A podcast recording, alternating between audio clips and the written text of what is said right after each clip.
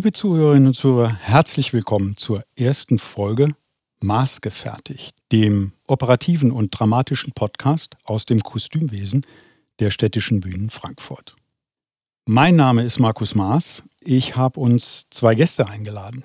Und in der heutigen Folge schauen wir ganz besonders auf die Arbeit des Dramaturgen und der Kostümbildnerin. Zu meiner Rechten sitzt Lukas Schmelmer, unser Dramaturg hier beim Schauspiel Frankfurt. Lukas studierte Theaterwissenschaft und Musikwissenschaft an der Universität Leipzig. Vor und während seines Studiums war er kontinuierlich im Bereich Dramaturgie und Produktion im Staatstheater und in der freien Szene tätig und unter anderem in der Residenz des Schauspiels Leipzig, dem Forum Freies Theater Düsseldorf und der Studiobühne Köln. In der Spielzeit 1819 war er am Schauspiel Leipzig sowie am Schauspiel Frankfurt als Gastdramaturg engagiert und seit der Spielzeit 1920 ist er als Dramaturg hier beim Schauspiel in Frankfurt. Herzlich willkommen, Lukas. Ja, vielen Dank, dass ich da sein darf. Und auf der anderen Seite haben wir Miriam Draxel, die Kostümbildnerin. Ich freue mich auch. Vielen Dank. Ja. Herzlich willkommen. Ja, sehr schön. Miriam Draxel lebt und arbeitet in Wien als Kostümbildnerin und Stylistin für Theater, Oper, Fernsehen und im Bereich Fotografie. Ihre künstlerische Ausbildung erhielt sie an der Universität für angewandte Kunst Wien und in Paris. Dem künstlerischen Studium ging der Lehrgang für Mode und Bekleidungstechnik an der Herbststraße Wien voran.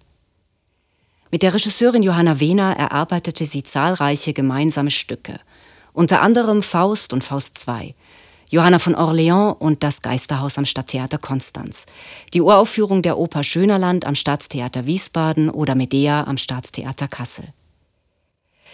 Die Zusammenarbeit mit Christina Czariski führte sie unter anderem an die Salzburger Festspiele, das Theater St. Pölten und das Rabenhoftheater Wien. Am Schauspiel Frankfurt entstehen gerade die Kostüme für die Uraufführung der Produktion Mascha K. Tourist Status unter der Regie von Christina Czariski. Seit 2019 leitet Miriam Draxel die Styling- und Maskenabteilung des österreichischen Privatfernsehsenders Puls 4. Das ist jetzt der erste Podcast, maßgefertigt, und ich habe mir gedacht, das müssen wir feiern. Ich habe uns eine Flasche Cremant mitgebracht. Habt ihr Lust? Auf alle Fälle. Auf jeden Fall. Auf jeden Fall. Dann öffne nein. ich die jetzt mal und ähm, ich glaube, in der Zwischenzeit kann Lukas uns schon mal erzählen, warum er eigentlich Dramaturg geworden ist. Also du hast ja ähm, klein, also du hast natürlich deine Ausbildung hinter dir, aber wie kommt man eigentlich auf die Idee, Dramaturg zu werden? Ja, also das ist sicherlich so ein Beruf, äh, das ist nicht so das, wovon man als kleiner Junge träumt, weil man wahrscheinlich gar nicht so genau weiß, dass es diesen Beruf überhaupt gibt. Ja, ich bin so ein bisschen mit so einer typischen Zickzack-Biografie eigentlich überhaupt ans Theater gekommen. Äh, ich habe vorher was ganz anderes studiert. Also ich habe eigentlich Jura studiert und mhm. dann habe ich gemerkt, dass ich eigentlich schon gerne Texte lese, aber vielleicht nicht solche. Und ähm, dann habe ich nochmal umgeschwenkt und äh, habe dann so meine Leidenschaft fürs Theater entdeckt, habe auch wahnsinnig... Uh. Uiuiui. Wir haben alles im Griff. Erzähl ich habe auch wahnsinnig unterschiedliche ähm, Bereiche des Theaters so für mich ausprobiert. Ich ähm, habe als äh, Regiehospitant gearbeitet oder ein Praktikum gemacht. Ich habe auch als äh, Kostümhospitant äh, am Thalia-Theater gearbeitet. Cool. Das wollte ich gerade sagen, das hast du mir im Vorgespräch erzählt, dass du eben auch als Kostümhospitant gearbeitet hast. Ja. Das ist total das spannend für uns. eine ganz andere natürlich. Arbeit ne? als äh, Dramaturgie-Hospitant oder Regiehospitant. Ja. ja. ja, absolut. Und äh, genau, dann, ähm, es war aber auch total schön, dass man so viele unterschiedliche mhm. Sachen kennenlernen kann, so über diese Hospitanzen. Und dann bin ich am Ende quasi äh, da gelandet, wo ich vielleicht auch am besten mit meinen Fähigkeiten so hinpasse. Genau, habe dann halt äh, die Richtung Dramaturgie für mich dann so entdeckt kann. Mhm, mhm. Ich würde sagen, wir stoßen mal an ja. auf die allererste Folge. Ja. Auf die erste Folge. Auf die erste Folge. Zum Wohl. Zum Wohl. Miriam, du bist Kostümbildnerin geworden. Und ähm, ja. wie wird man Kostümbildnerin? Was ja, hat dich dazu Frage. gebracht, letzten Endes Kostümbildnerin zu werden? Ich glaube im Endeffekt ein glücklicher Zufall, weil ich wusste eigentlich überhaupt nicht, was ich machen soll. mhm. nach der Schule und habe mich immer sehr für Mode und Klamotten interessiert. Das war schon immer so meine Leidenschaft. Mhm. Habe viel, ja, hab viel ausprobiert, ähm, habe auch gern genäht und vor allem gern so gestickt und gestrickt. Und wusste aber, dass ich nicht diszipliniert genug bin für ein ähm, Studium und wollte gern weiter so eine Art Schule besuchen und habe so ein Modekolleg besucht in Wien mhm. und bin nach Wien gezogen und das fand ich dann leider eigentlich katastrophal langweilig, altbacken. Äh, es ging eher um die Handarbeit, die hat mich schon interessiert, aber ich bin ich bin einfach keine gute Schneiderin, weil ich einfach nicht ordentlich genug bin. Ja. Und das ist ein Beruf, in dem man sehr, sehr ordentlich sein muss, finde ich, wenn man gut sein möchte. Mir hat auch das Schnittzeichnen total gefallen, aber wieder, ich war einfach nicht ordentlich genug. Und mir hat das Entwerfen mehr Spaß gemacht, aber ich wollte einfach nicht in so eine Moderichtung, weil ich das irgendwie zu belanglos fand. Und mir hat auch dieses ganze Mode-Game, ich fand das irgendwie, ja, das war mir zu kompetitiv und zu oberflächlich auf eine mhm. gewisse Art und Weise. Mhm. Und dann hatte ich eine ganz tolle Werkstättenlehrerin, die war wirklich toll und die hatte äh, bei Art for Art, das sind so die, die, die Bühnenwerkstätten in Wien, ähm, hatte die äh, gearbeitet als Schneiderin und wir sind dann im Rahmen unserer Ausbildung dort in den, in den Werkstätten gewesen, haben uns eine Produktion angeschaut, die da gerade sozusagen im Machen war und das war die Zauberflöte. Und danach Ach, durften schön. wir uns die Generalprobe anschauen. Ja. Und das war für mich einfach der Aha-Moment, als ich gecheckt habe, ah, Moment mal, da gibt es ja irgendjemanden, der hat sich diese Kostüme überlegt ja. und dann kommt das alles zusammen. Ja. Und dann wusste ich, aha, jetzt weiß ich aber schon, was ich machen will. Ja. Und dann war das so. Dann war mir irgendwie klar, aha, das gibt's. Ähm, das will ich machen. Ich habe mich dann beworben ähm, an der Uni, habe eigentlich dann Bühnenbild studiert, weil nur Kostüm konnte man in Wien nicht studieren. Und ja, so war das. Mhm. Das heißt, letzten Endes hatte ich das Theater in seinen Bann gezogen. Aber, aber wirklich Moment. instantly. Also ja. ich war davor schon ein paar Mal im Theater, aber ich komme jetzt aus keiner ähm, theateraffinen Familie oder so. Ja.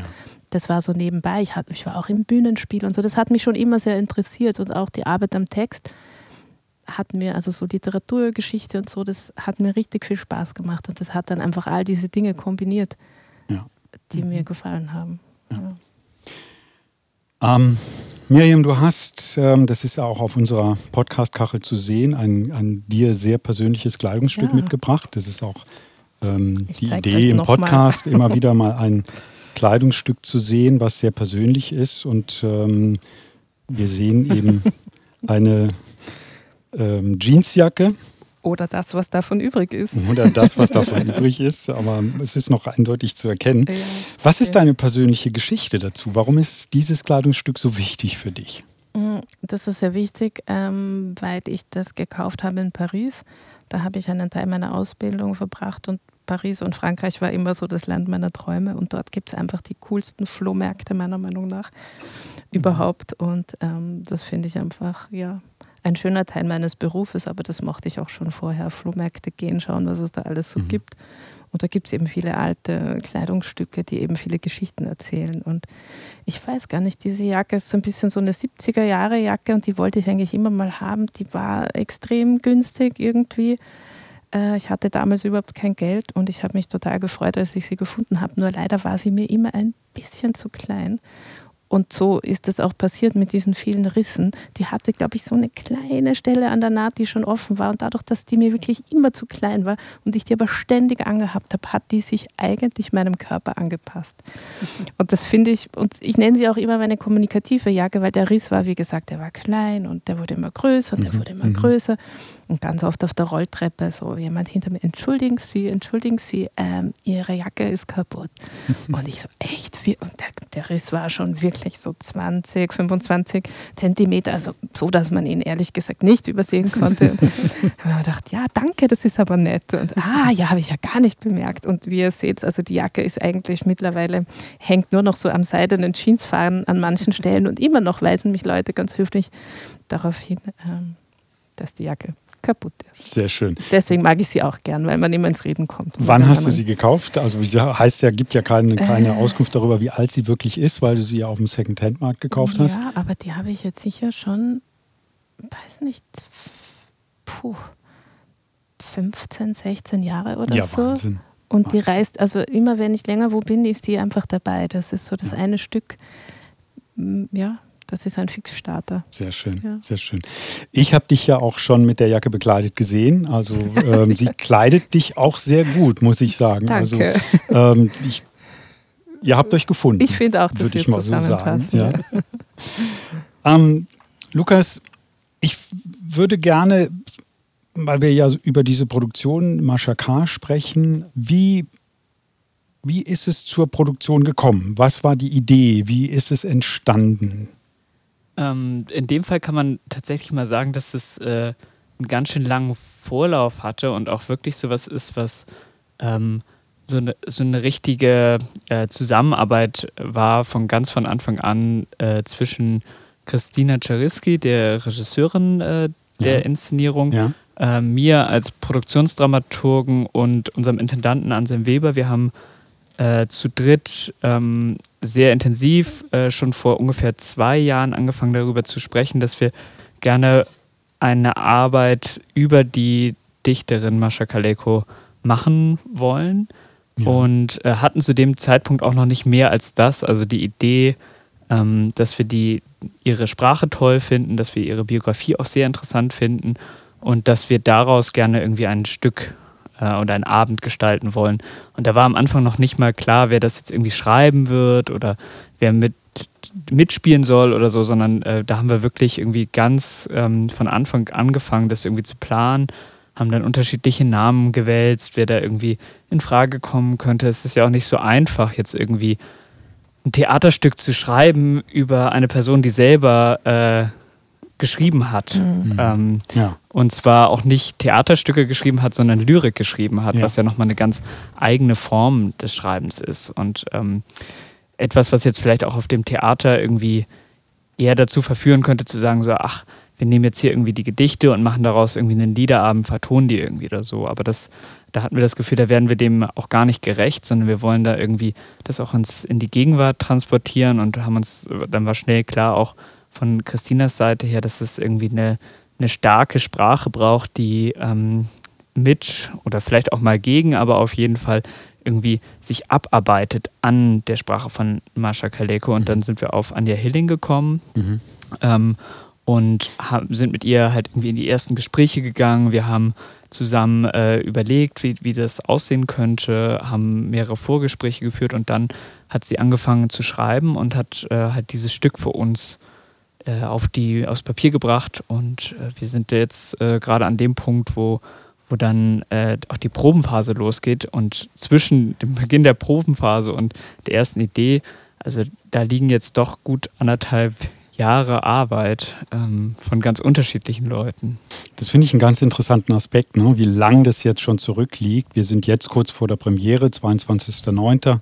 Ähm, das heißt, es stand am Anfang diese ja wirklich existierende Persönlichkeit, Mascha Kaleko. Und ähm, es gab den Wunsch eben, um diese Persönlichkeit, um diese Figur eben ein Stück zu machen. Welche Rolle spielt der Intendant, unser Intendant Anselm Weber bei dieser Stückfindung? Ja, also schon in dem Fall, also es ist ja auch mal so, mal so ähm, und auch in unterschiedlichen Häusern äh, wird das auch unterschiedlich gehandhabt, aber in dem Fall war es tatsächlich so, dass äh, Anselm Weber da sehr, ähm, äh, sehr stark involviert war, weil er auch, ähm, äh, der, auch mit dieser Idee, also weil diese Idee auch tatsächlich ein Stück weit äh, von ihm kam und ähm, oder nicht nur ein Stück weit, sondern die Idee kam, kam von ihm mhm. und äh, Christina und ich haben dann äh, äh, schnell Feuer gefangen und haben dann eigentlich davon ausgehend irgendwie uns da so reingearbeitet in, in die Biografie, in das Werk.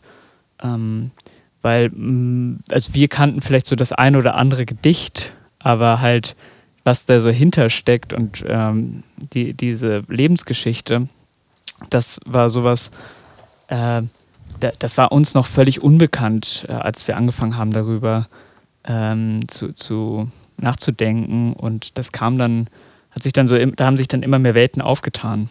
Mhm. Ähm, genau, weil es halt auch einerseits eng, also die Biografie von Mascha Kaleko ist einerseits sehr eng mit der Geschichte äh, Deutschlands verknüpft, ja. der Geschichte des ja. Judentums in Deutschland verknüpft, mit der äh, Geschichte, auch der Literaturgeschichte. Ähm, es ist äh, auch eine Geschichte, die etwas über das Frausein erzählt im 20. Jahrhundert, ähm, über, über Familie. Es ist äh, sehr interessant. Also da kann man sehr viel, sehr viel dran äh, auch an Zeitgeschichte erzählen. Mhm, mh. Bevor wir jetzt gleich nochmal zu dir kommen, Miriam, würde mich noch eine Sache interessieren, Lukas. Ähm, wir haben jetzt über diesen, diesen Werdegang ähm, gesprochen. Wie ist es eigentlich entstanden? Wo kommt die mhm. Idee her? Und ähm, Anja Hilling hat eben im Prinzip das Ganze jetzt nochmal geschrieben. Mhm. Ähm, was, was erwartet uns inhaltlich?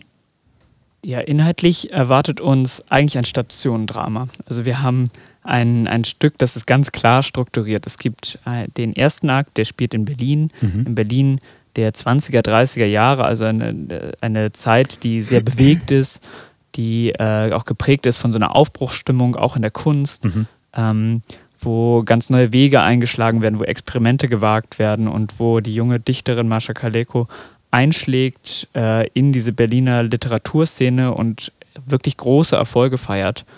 Und äh, sie selber benennt es dann später immer als die paar leuchtenden Jahre. Mhm ähm, wo sie wirklich ähm, ja, ein Teil dieses großen, der großen Literaturbewegung ist. Kreativer Prozess ja. auch, ne? ganz besondere Jahre, ja. Genau, auch äh, die von einem künstlerischen Austausch geprägt sind, ja. also mit ganz vielen anderen Künstlerpersönlichkeiten.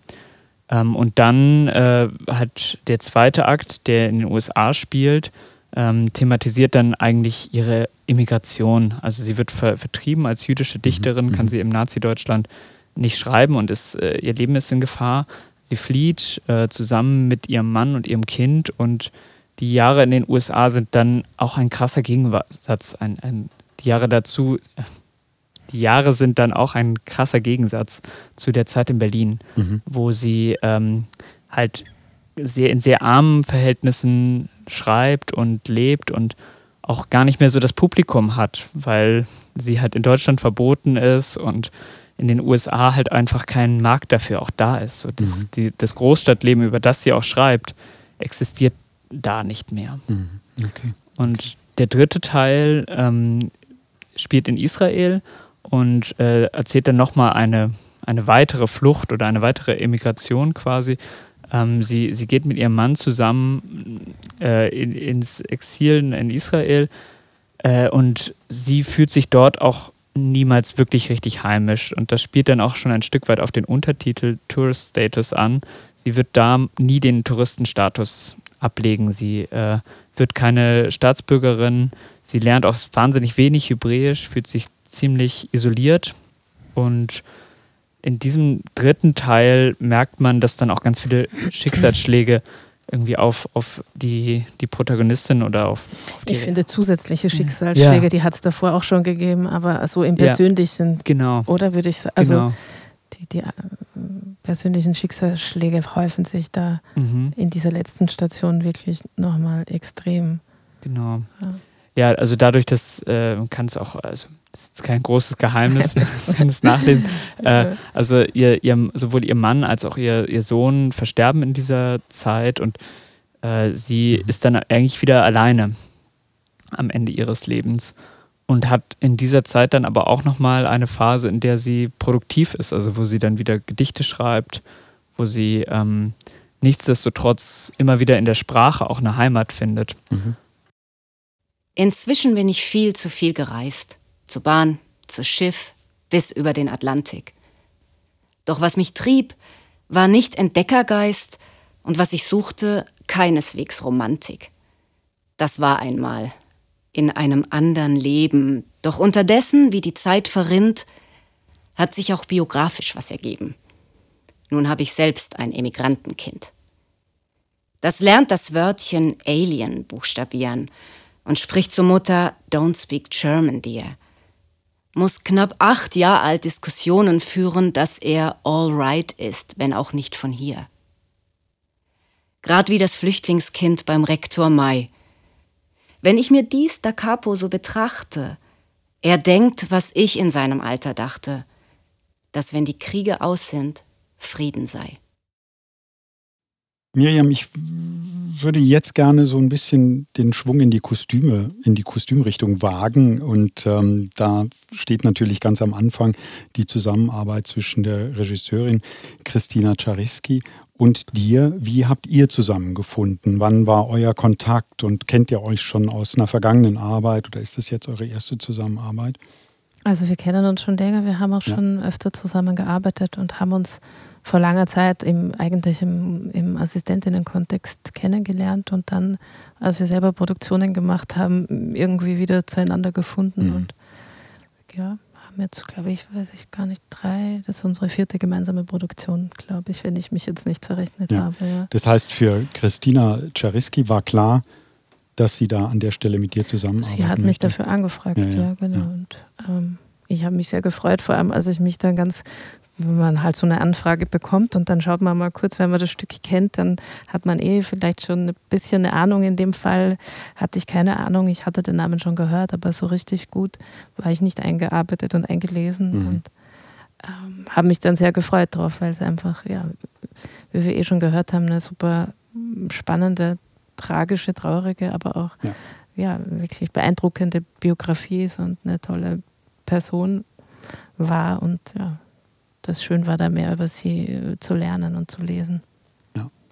Das geht ja dann auch relativ schnell in die Stückentwicklung für alle Beteiligten. Also einmal natürlich im Regie-Team mit der Regisseurin, dir als Kostümbildnerin und ähm, auch der Bühnenbildnerin und es ist ja auch noch ein Musiker mit dabei. Du, ähm, Lukas, als Dramaturg bist da ja noch stark eingebunden. Wie, wie war die Stückentwicklung? Wie, wie war der Arbeitsbeginn dann für diese Produktion? Also an dem Punkt, wo ich eingestiegen bin, an dem ich eingestiegen bin, gab es schon erste Bühnenbildentwürfe. Es gab ja. auch von Christina oder von euch schon eine Idee, beziehungsweise die Besetzung war schon klar und somit war auch klar, dass wir diese drei Stationen aufteilen, diese drei Maschas, also die drei, die drei Stationen verschiedenen SchauspielerInnen zuweisen und am Anfang wollten wir auch ein bisschen das miterzählen, dass die, äh, die, die, ja, diese Zeit, die verstreicht, also eine jüngere Masche, eine mittlere Masche und, und, und eine Masche, die schon eher am Ende ihres Lebens ja. steht. Ähm, das war, das war so der Stand, mit dem ich angefangen habe, oder das war so die Info. Und dann liest man sich halt mal ein, man schaut sich die Entwürfe an, äh, kriegt selber ein Gefühl mhm. für die Person oder für das, für das Stück. Auch für die Zeit. Für die Zeit auch. Und dann natürlich gibt es immer die Frage, lässt man das in der Zeit? Wie viel Überhöhung braucht das? Was, wie, wie soll der Abend ungefähr ausschauen? So. Ja. Aber da war schon ganz schnell klar, dass wir mehr oder weniger in dieser Zeit bleiben wollen und mhm. dass es hauptsächlich um die Sprache gehen soll. Und der Text von Anja ist ja auch sehr mhm. reichhaltig und, und gibt wirklich extrem viel, äh, ja, gibt auch ästhetisch viel vor, ja. sodass man rundherum, finde ich, ähm, gut zuarbeiten kann, ja. eigentlich, ja. Lukas, war für dich da noch viel, ich sag mal, einmischen oder ähm, Dinge auf den Weg bringen? Oder ist es dann schon so ein Moment, wo du dich eher zurückziehst und sagst, sagst dann auch, hier ist ein, ein Regie-Team, ein künstlerisches Team, was eben für die Entwicklung des Stückes verantwortlich ist? Ja, also definitiv ist es so, dass ich eigentlich immer versuche, von Anfang der Produktion bis, bis hin zur Premiere und auch darüber hinaus eigentlich den Kontakt zu den Teams irgendwie aufrechtzuerhalten. Aber gerade in so einer Phase, wenn, wenn so das Stück war ja zu dem Punkt schon geschrieben und es war fertig, mhm. ähm, dann ist es aus meiner Sicht auch immer gut und sinnvoll, wenn, wenn dann die, die künstlerischen Kernteams, äh, also Bühne, Kostüm, Licht vielleicht, also je nachdem, wie das, sich das dann zusammensetzt, aber ähm, dass, dass man sich dann wirklich nochmal fokussiert zusammen als, als Gruppe irgendwie da an dem Konzept arbeitet und dann auch die Entwürfe irgendwie erstmal auch vielleicht für sich so ein bisschen äh, ja, also ausprobiert und irgendwie was erstmal was in diesen Schaffensprozess geht. Ähm, und für mich ist dann immer auch interessant, da frisch draufblicken zu können. Ähm, ich mag das dann auch, wenn ich noch gar nicht so viel weiß und dann zum ersten Mal die Entwürfe sehe weil ich dann auch irgendwie für mich abgleichen kann, erzählt mir das was und was erzählt mir das und, ähm, und dann kann man in einen ganz schönen Dialog kommen, mhm. äh, was sehe ich, was siehst du, was hat man was sich gedacht? Der Plan? Genau. Ja. Sieht man das überhaupt? Genau. ja. Jetzt hast du dann, Miriam, ähm, nachdem klar war, dass das Stück, das sind die Figuren, das ist die Handlung, ähm, letzten Endes hast du irgendwann auch angefangen, wirkliche Kostüme dazu zu entwickeln. Ähm, kannst du heute noch sagen, wann das ungefähr war, damit wir so eine Vorstellung dafür kriegen? Lukas hat eben gesagt, es ist so zwei Jahre her, als es mit der Idee entstanden ist. Also bei mir ist es ungefähr, also ich habe ungefähr mit Jahresbeginn angefangen. Also wir hatten dann ja. Anfang des Jahres Bauprobe und davor natürlich liest man das Stück, hat schon Entwürfe gesehen und hat schon eigene so ein paar ja, Ansätze oder so eine Richtung. Ja. Und habe ich mich eigentlich schon damit äh, auseinandergesetzt ja, ja, und angefangen einfach. Das ist dann nicht schon der konkrete Entwurf, aber man geht schon mal ein bisschen auf Bildersuche und mhm. recherchiert ein bisschen in der Zeit, mhm. liest was über die Biografie so Mhm. Wie schaut denn dann für dich die Recherche aus? Mm, mal so, mal so. In dem Fall war es schon wirklich, dass ich auch viel über sie gelesen habe und dass ich mir eigentlich auch nochmal ein Bild machen wollte von der Zeit. Und ich, wir haben eine super tolle Bibliothek in meiner alten Uni. Mhm. Da bin ich mhm. irrsinnig gerne. Da gibt es sehr viele Kostümbücher und ich, wir haben eigentlich viel darüber geredet, Mm, für mich war schnell klar, dass sie einen Anzug anhaben soll, weil ich finde, dass das in der Zeit auch viel erzählt, dass Frauen sich oft dann oder emanzipiertere, modernere Frauen sich oft in Anzüge ja.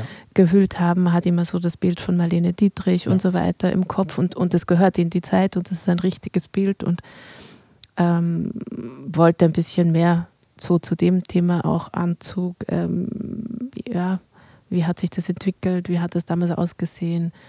Und da findet man, man findet aber auch im Internet viele Bilder. Also es ist immer so eine Kombination an.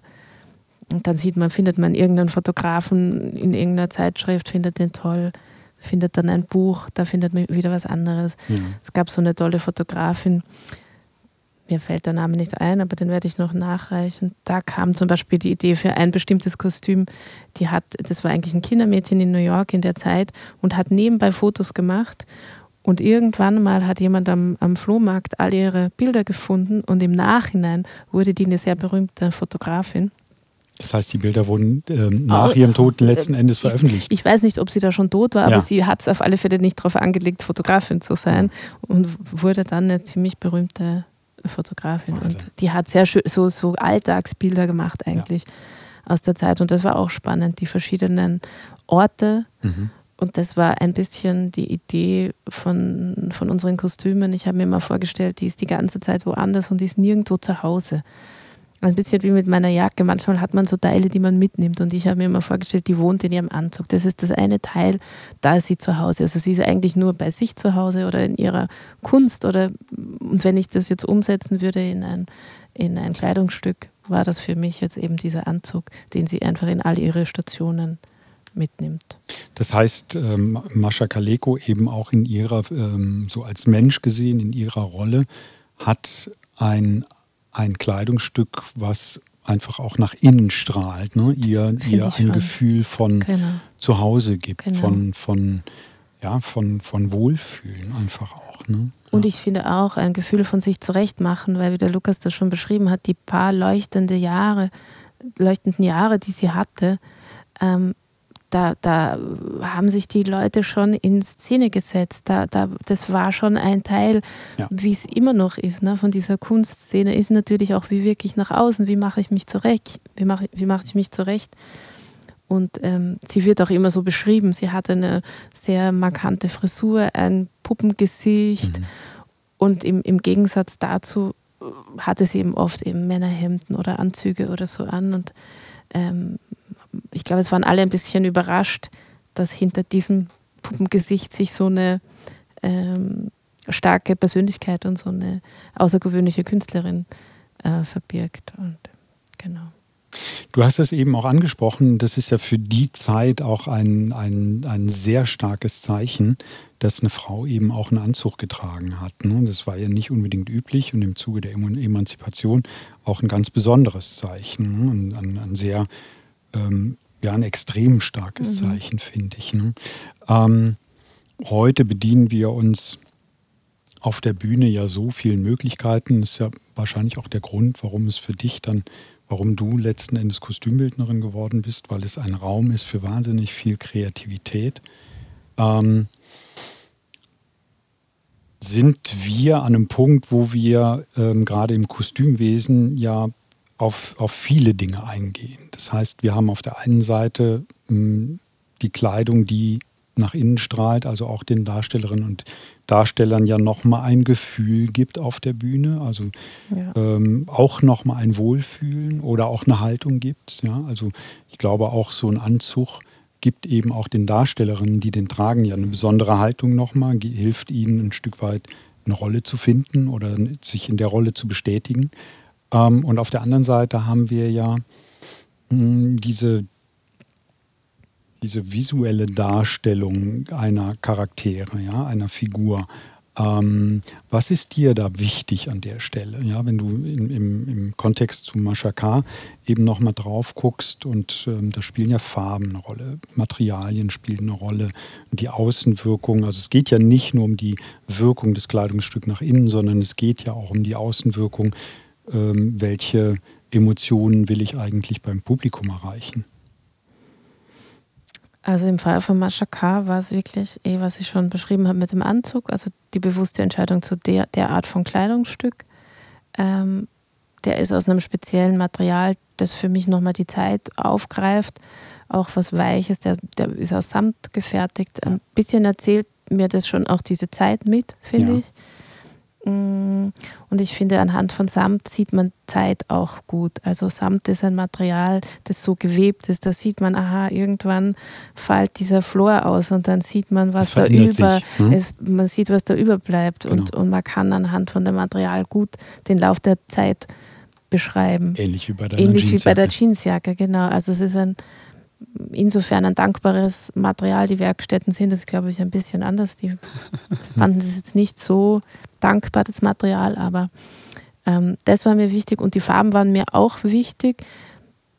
Da ging es mir auch um einen guten Gegensatz zum Bühnenbild, weil es einfach wichtig ist, dass sie da hervorsticht, dass sie wirklich die Person ist, die da äh, zumindest am Anfang am farbigsten ist und im Mittelpunkt steht. Und am, am, Beginn ihres Lebens war das vielleicht nicht so, aber dann musste sie, glaube ich, schon immer wieder drum kämpfen. Sie musste in ihrer Partnerschaft drum kämpfen, sie musste in, ihrer, in, ihrer, in ihrem Dasein als Jüdin drum kämpfen, irgendwie einen Platz zu haben und sichtbar zu sein. Und ähm, das war mir einfach wichtig, dass das ganz klar ist, dass sie sehr gut zu sehen ist, dass sie da raussticht. Dass sie im Fokus dass steht. Dass sie im Fokus steht und, ja. und da kann die Farbe einfach helfen. Ja, ja. absolut. Ja. Das, das, also in der Tat ist der Samt, den du ausgesucht hast, den du ausgesucht hast, eine besondere Herausforderung an die Schneiderin, auch an die Gewandmeisterin ja. ähm, im Zuschnitt und dann eben in der Verarbeitung nochmal. aber, aber es lohnt sich. Es ist, ist äh, wenn wir es dann später geworden, auf der Bühne sehen, ja. ist es eben auch, auch wirklich was ganz Besonderes. Ja. Und ähm, ja, es ähm, geht ja auch an der Stelle nicht darum, es letzten Endes einer Gewandmeisterin, einer Schneiderin oder wem auch immer in der Kostümabteilung recht zu machen, Natürlich sondern nicht, wir haben ja ein großes Augenmerk drauf, wirklich die Geschichte zur, zur entsprechenden Figur gut zu erzählen. Ja.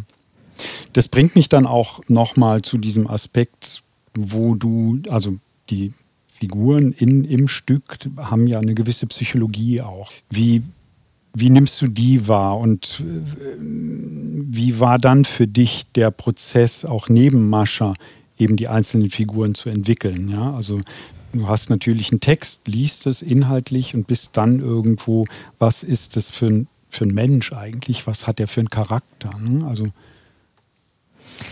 wie stellst also, du jemanden dann bildlich dann ja, dar? Ich ja? muss gestehen, am Ende des Tages passiert schon bei mir ist es zumindest so, hat man eine Haltung den Personen gegenüber. Und es gibt Figuren, da findet man was total toll. Ja.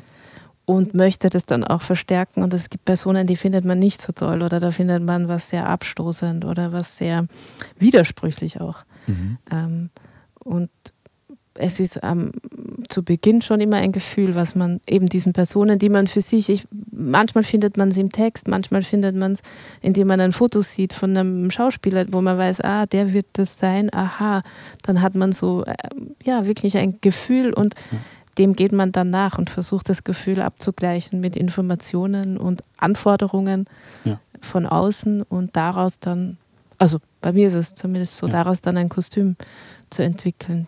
Es gibt auch andere Vorgänge, aber nachdem das ja auch alles reale Personen sind, ich finde, es ist was anderes, wenn das eine fiktive Geschichte ist und man sich die Figuren ausdenken kann. Aber jede Figur, die hier vorkommt, gibt äh, genau. es gibt Bilder darüber, die, die, die leben, die Biografien sind wirklich so passiert.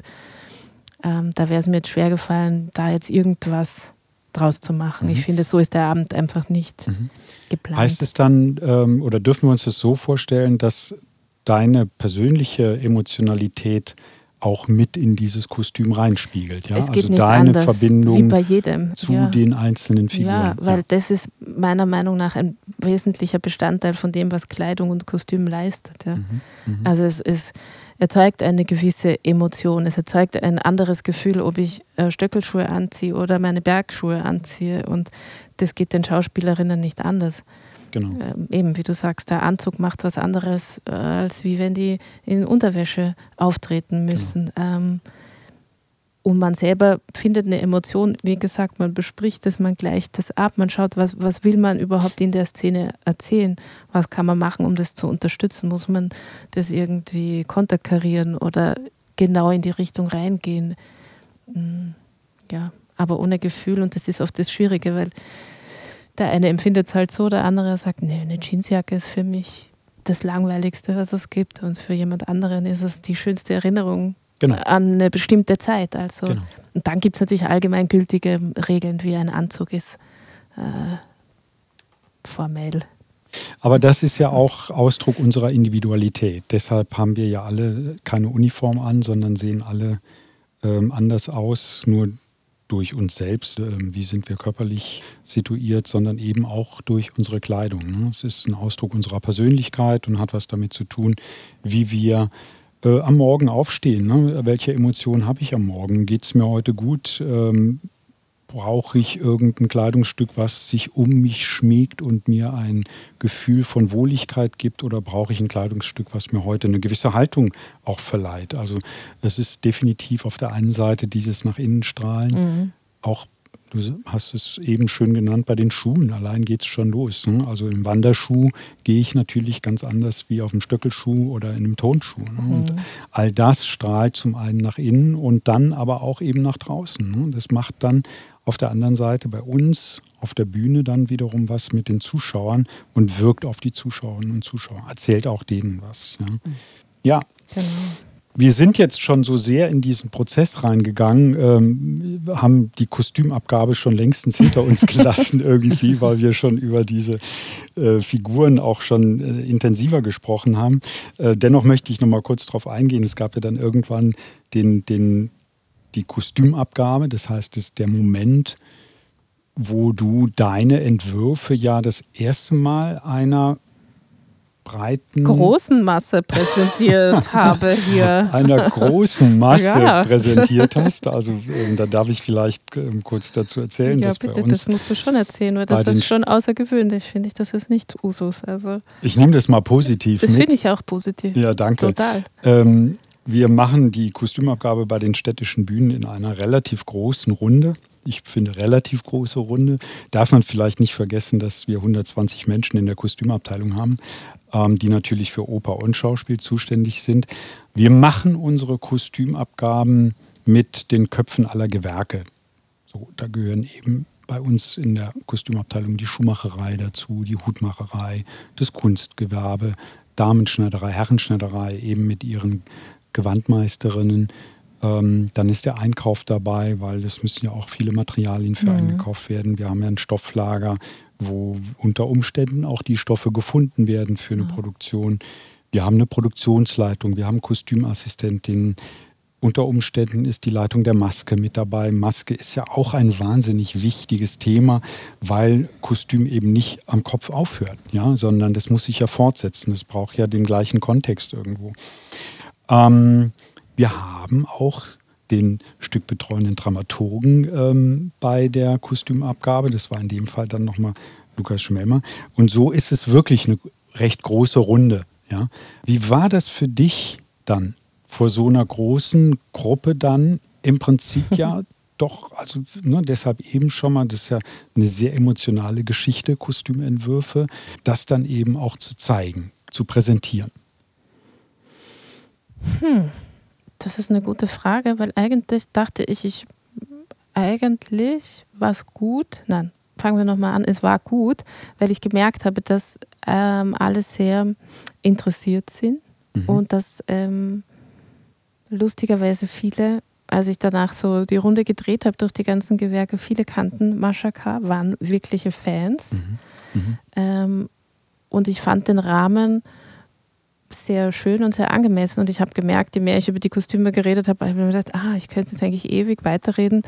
Ähm, und ich hatte so das Gefühl, nein, das, das sind ähm, meine Kostüme, das sind unsere Entwürfe, das ist der Plan, den wir haben mit unserem Abend. Ich kann das alles erklären, ich kann dazu was sagen. Das fühlt sich richtig an in dem Moment. Ähm, ich bin überzeugt davon, dass das jetzt ein guter Startpunkt ist. Und ja. ich war eigentlich froh, das präsentieren zu können und um ein bisschen vorwegzugreifen, ich glaube, es haben alle gut verstanden, was wir wollen.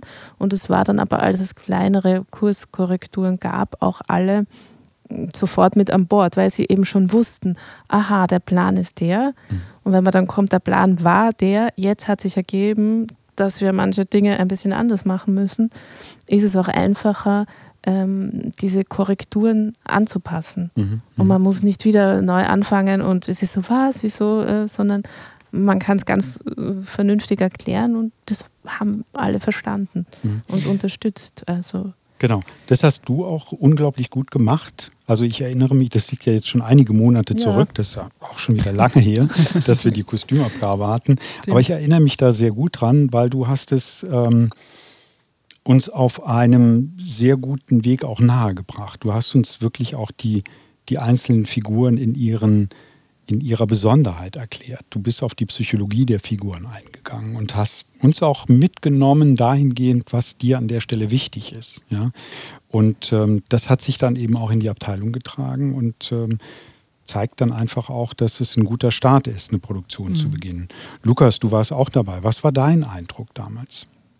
Ich fand es auch eine sehr gelungene Kostümabgabe. Ich fand es, ich, also ich finde diese Kostümabgaben sowieso schön in diesem Rahmen, weil ich auch das Gefühl habe, dass manchmal so die, diese Differenzen äh, in den Arbeitsweisen, also die, die Menschen, die in der Kostümabteilung arbeiten und die Kostüme praktisch fertigen und das, was dann so mhm. auf den Proben und ja. in Probenprozessen stattfindet, dass das häufig so total weit äh, voneinander getrennt ist. Also manchmal auch physisch. Also wenn wir dann halt draußen auf unseren Probebühnen mhm. außerhalb des Hauses proben und hier im Haus arbeiten die Leute an den Kostümen, dann fühlt sich das manchmal ähm, so ein bisschen parallel ja, an. Das stimmt. Das ist wirklich, das ja. ist auch so, ja.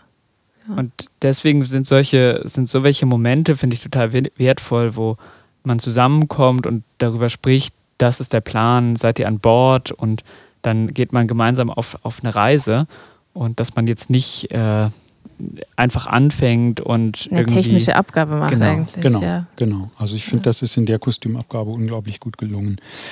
Mit noch nicht mit der Kostümabgabe. Wir sind dann schon noch ein Stück weit vor Probenbeginn, aber mit Probenbeginn geht es ja dann so richtig los. Ne? Das heißt, wir haben im Kostümwesen ja dann schon vieles vorbereitet. Wir haben Stoffe schon ausgesucht, schon bestellt. Wir haben ne, also du warst im Fundus, hast unter Umständen das ein oder andere Kleidungsstück schon gefunden, mhm. wo du mhm. sagst, hm, das passt rein, das ist interessant, das erzählt mir die Geschichte, die ich brauche.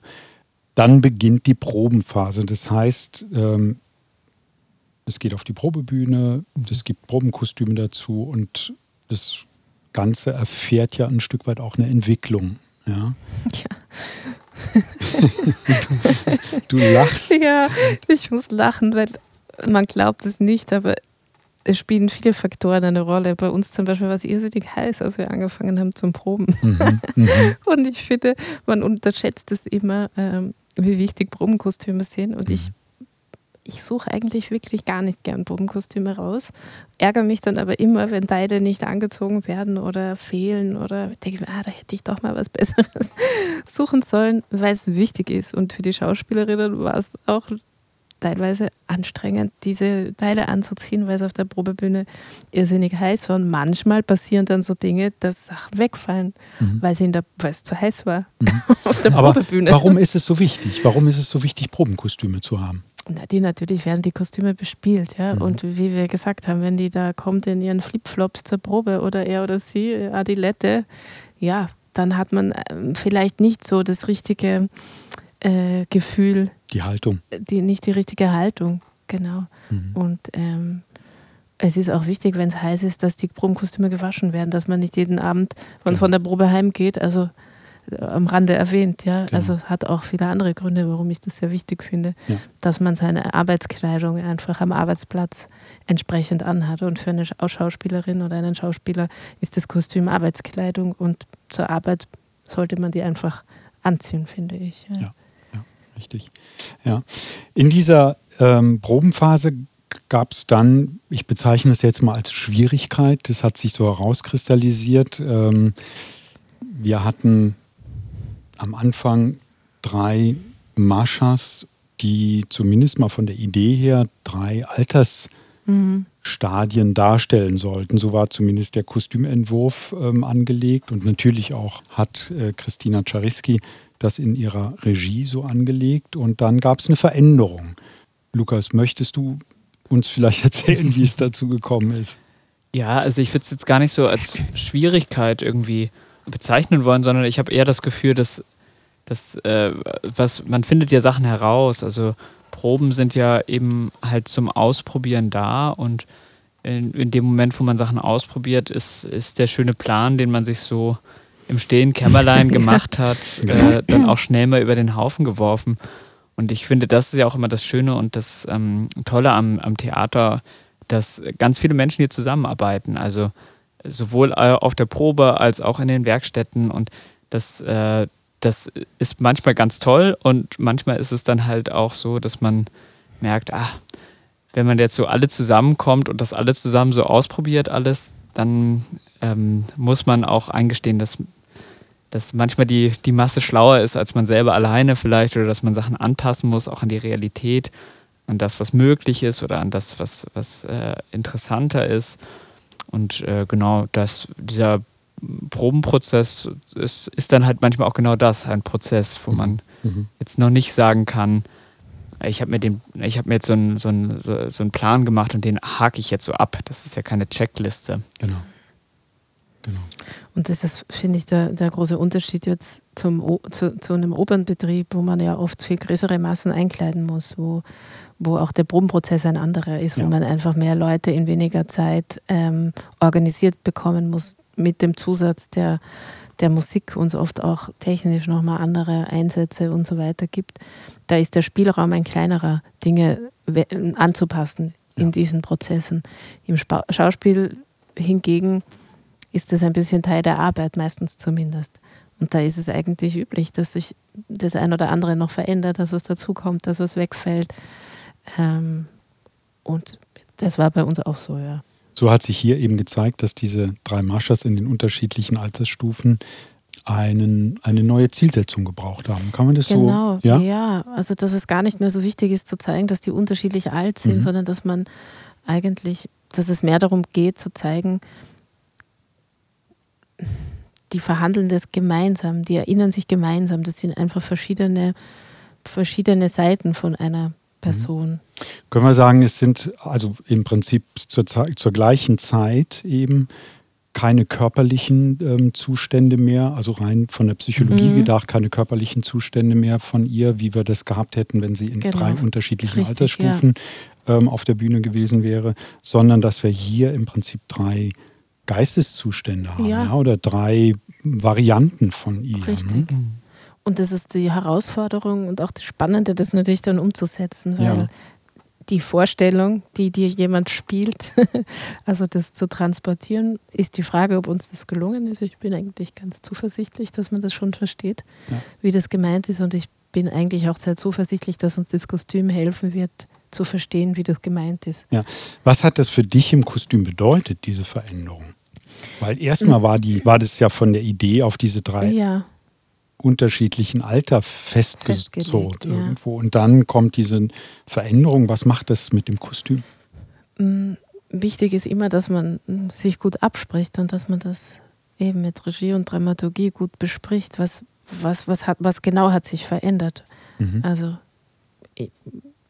wirklich genau rausfinden, welche Teile funktionieren noch, was ist das, was wir jetzt sagen wollen, was muss das Kostüm leisten, was ist der Unterschied zu dem vorher. Und wenn man das gemeinsam rausfindet oder da Antworten kriegt, sage ich mal, dann kann man das auch anpassen. Mhm. Und das heißt natürlich, dass man manche Dinge gehen lassen muss, dass man sich von Kostümentwürfen, die einem vielleicht wichtig waren oder die einem viel bedeutet haben, verabschieden muss. Und da braucht man, finde ich, immer so einen Moment, bis man das ähm, machen kann. Was ich aber auch legitim finde, weil man sich ja sehr lang schon damit ähm, beschäftigt hat. Und dann, m, ja, schaut man, was, welche Hebel muss man umlegen, damit, damit es äh, wieder auf Kurs ist, Mhm. finde ich. Und es war Gott sei Dank gar nicht, es war in der, in der Auswirkung gar nicht so groß, es war im Denken ein großer, äh, ein großer Schritt. Ja. Praktisch hat sich jetzt gar nicht so viel verändert an Ja. dem, was wir, was wir machen oder Ja. was wir anfertigen müssen oder umsetzen müssen. Und das ist, glaube ich, auch das, das äh, du hast es schon gesagt, das ist das, was total interessant ist, dass wenn man in so einem Theaterprobenprozess an einer Stelle, Einen Ein- Hebel, ja. genau, Ja, sobald man irgendwo etwas auch nur Genau. ein bisschen verändert, hat das immer so Rückwirkungen genau. auf ganz viele andere Bereiche. Konsequenzen eben auch. Ne? Genau, aber weil das einfach ineinander greift. Ja. Also das tollste Kostüm ist leider nicht toll, wenn der Schauspieler oder die Schauspielerin das nicht toll findet oder das nicht bespielen kann. Und das einfachste Kostümteil kann, einen, kann einem die ganze Welt erzählen, wenn das halt richtig eingesetzt wird.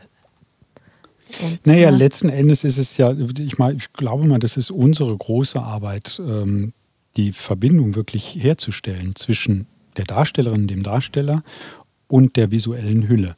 Ja, Mhm. zu gucken, was, was braucht der Mensch erstmal, um diese Rolle darzustellen und was können wir von außen noch drauflegen, um es wirklich authentisch werden zu lassen. Ja. Ähm, das ist, glaube ich, unsere große Aufgabe im Kostümwesen überhaupt, sei es jetzt Oper oder Schauspiel. Also da auch in der Oper ähm, Ja. ist, es, ist es da sehr ähnlich, auch wenn wir größere Massen haben. Aber wir müssen immer Natürlich, gucken, ja. wo liegen, wo liegen die wichtigen Aspekte, wie können wir die Geschichte, die da erzählt werden will, auch wirklich glaubhaft machen. Und das kriegen wir nur hin, wenn wir sehr feinfühlig mit den Menschen umgehen, denen wir die Kostüme auch verpassen. Ja, wie auch hinhören, gucken, okay, was bedeutet das für dich? Welch kannst du damit umgehen? Fühlst du dich wohl? Meine, letzten Endes ist das, was auf der Bühne passiert, auch eine gewisse Form von Hochleistungssport. Das heißt, Natürlich ist jeder es das, Sportler, ja. der sich in seiner Kleidung nicht wohlfühlt, kann keine Hochleistung Ja. bringen. Und das ist das, was wir dann an der Stelle auch für unsere Darstellerinnen und Darsteller machen. Und ich glaube, das ist auch ein Schritt, ein, ein, ein, eine Entwicklung, die man als Kostümbildnerin durchmachen muss, dass man Mhm. das versteht. Ähm, bei mir war das auf alle Fälle so. ja. Also es müssen alle an Bord sein. Genauso wie die Ja. Kostümabteilung an Bord sein muss, müssen die Schauspieler auch an Ja. Bord sein und die Ja. Schauspielerinnen. Sonst, ja, bleibt es eine gute Idee, aber sie wird einfach nicht aufgehen. Es hat definitiv immer eine Menge mit ähm, Dialog zu tun. Ne? Also es ist eine Kommunikation, die ständig gepflegt werden muss. Genau, ja. Ja. Und eine Sache finde ich schon noch interessant. Manchmal kennt man die Leute, die man anzieht und manchmal nicht. Und ich finde einfach, dass einen das sehr beeinflusst. Also wenn man mit einer Schauspielerin oder einem Schauspieler schon gearbeitet hat, wird man für das nächste Kostüm sicher anders entwerfen Mhm. als äh, vorher. Wenn man sie noch nicht Ja, kennt. das ist einfach so. Ja, Ja. Und das kann gut sein, das kann aber auch schlecht sein. Na klar. Aber ja. Das finde ich ist unter Umständen aber auch eine Herausforderung für eine Schauspielerin oder für einen Schauspieler, eben sich auch mit dem Kostüm auseinandersetzen zu müssen. Ja, also ich finde, das gehört auch zu diesem Beruf. Arbeitsfeld ja, dazu. Ja. ne? Ja. ja, jetzt Endproben. Und ähm, dann gehen wir in die Premiere. Endproben ähm, kommt ja das erste Mal wirklich alles zusammen. Kostüme kommen das erste Mal auf die Bühne.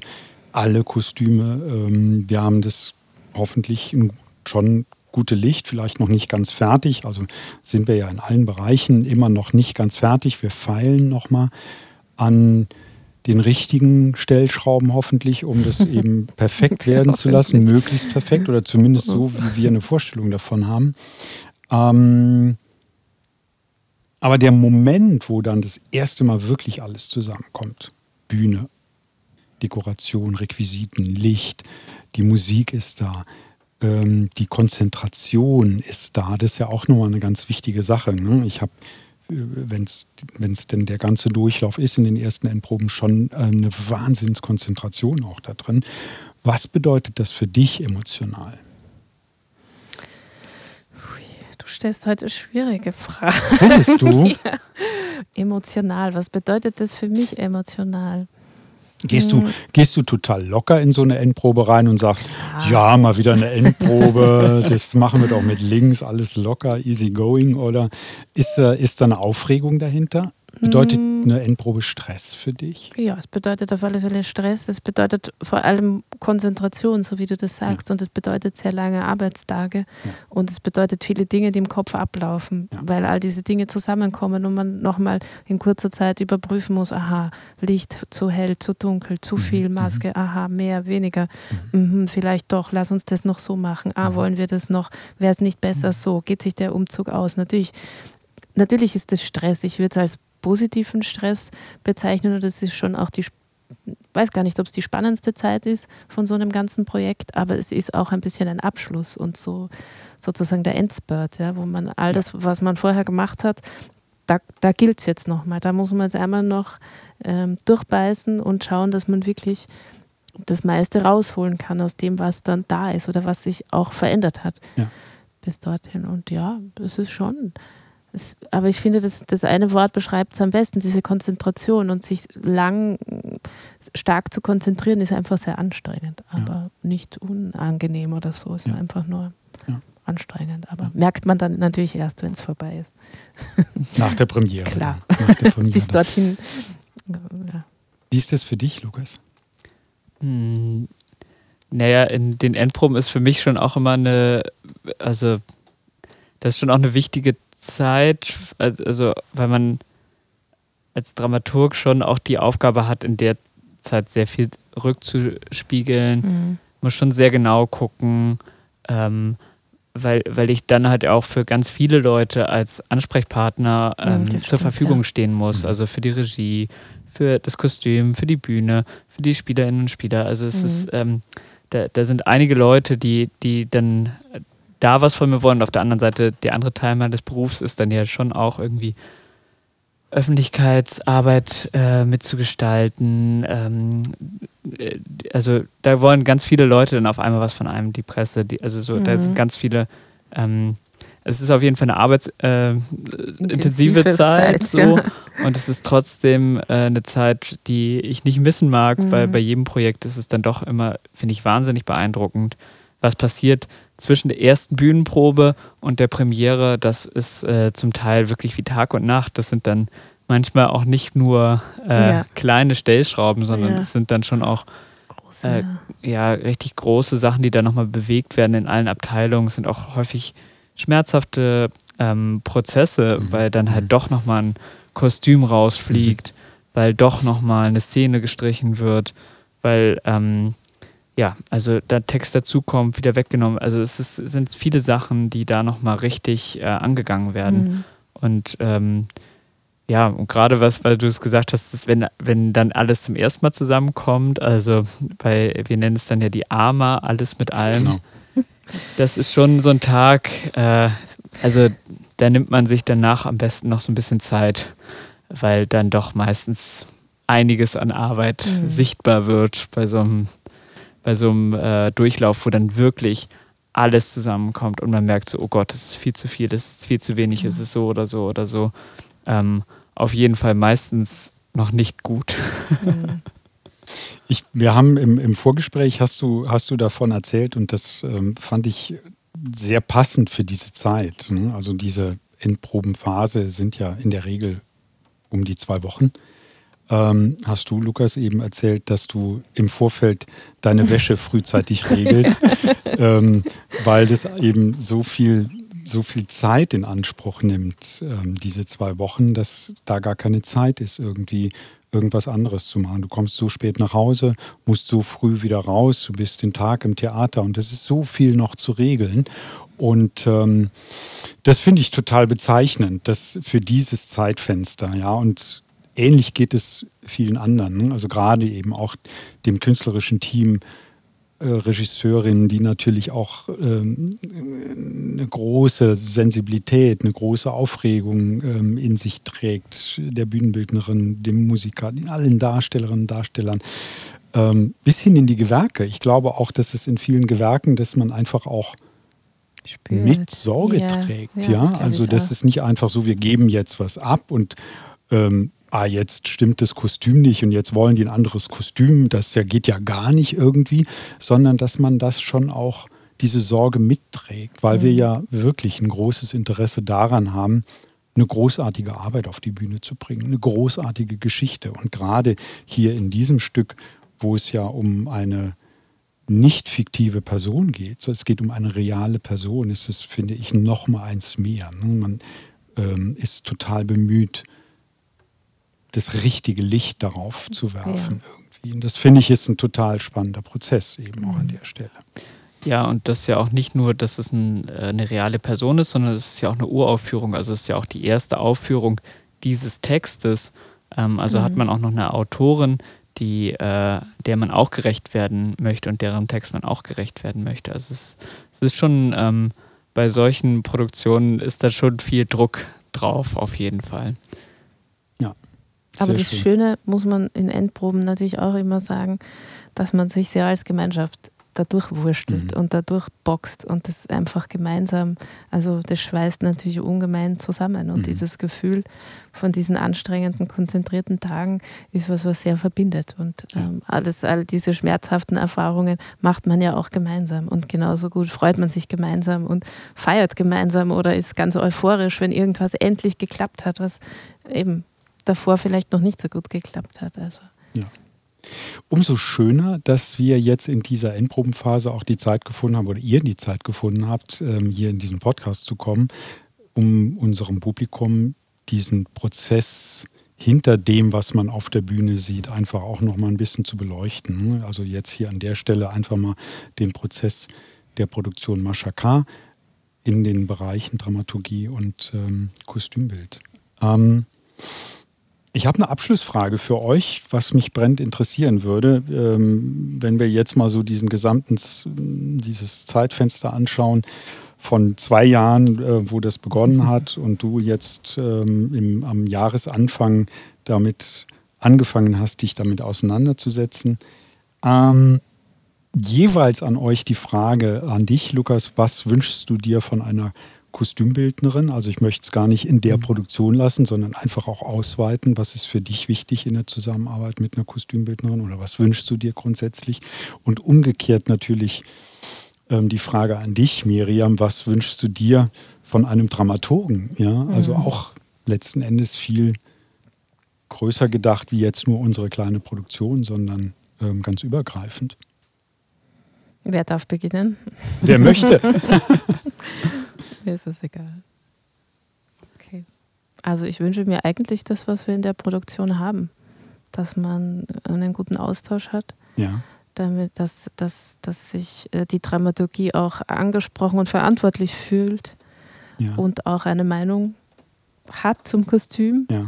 Und ähm, dass man, dass man kommen kann, dass man fragen kann, dass man sich nicht, dass man sich nicht scheut zu fragen, sondern dass man einfach im Austausch bleibt und dass man Mm, ja, dass es, dass es genauso wichtig ist wie alles andere und auch so wahrgenommen wird und mhm. man da einfach ähm, ja, ernst genommen wird und, und im, im Austausch, im ehrlichen Austausch ist. Das finde ich jetzt das Wichtigste. Mhm. Und das wünsche ich mir vor allem von der Dramaturgie, aber eigentlich von, von allen.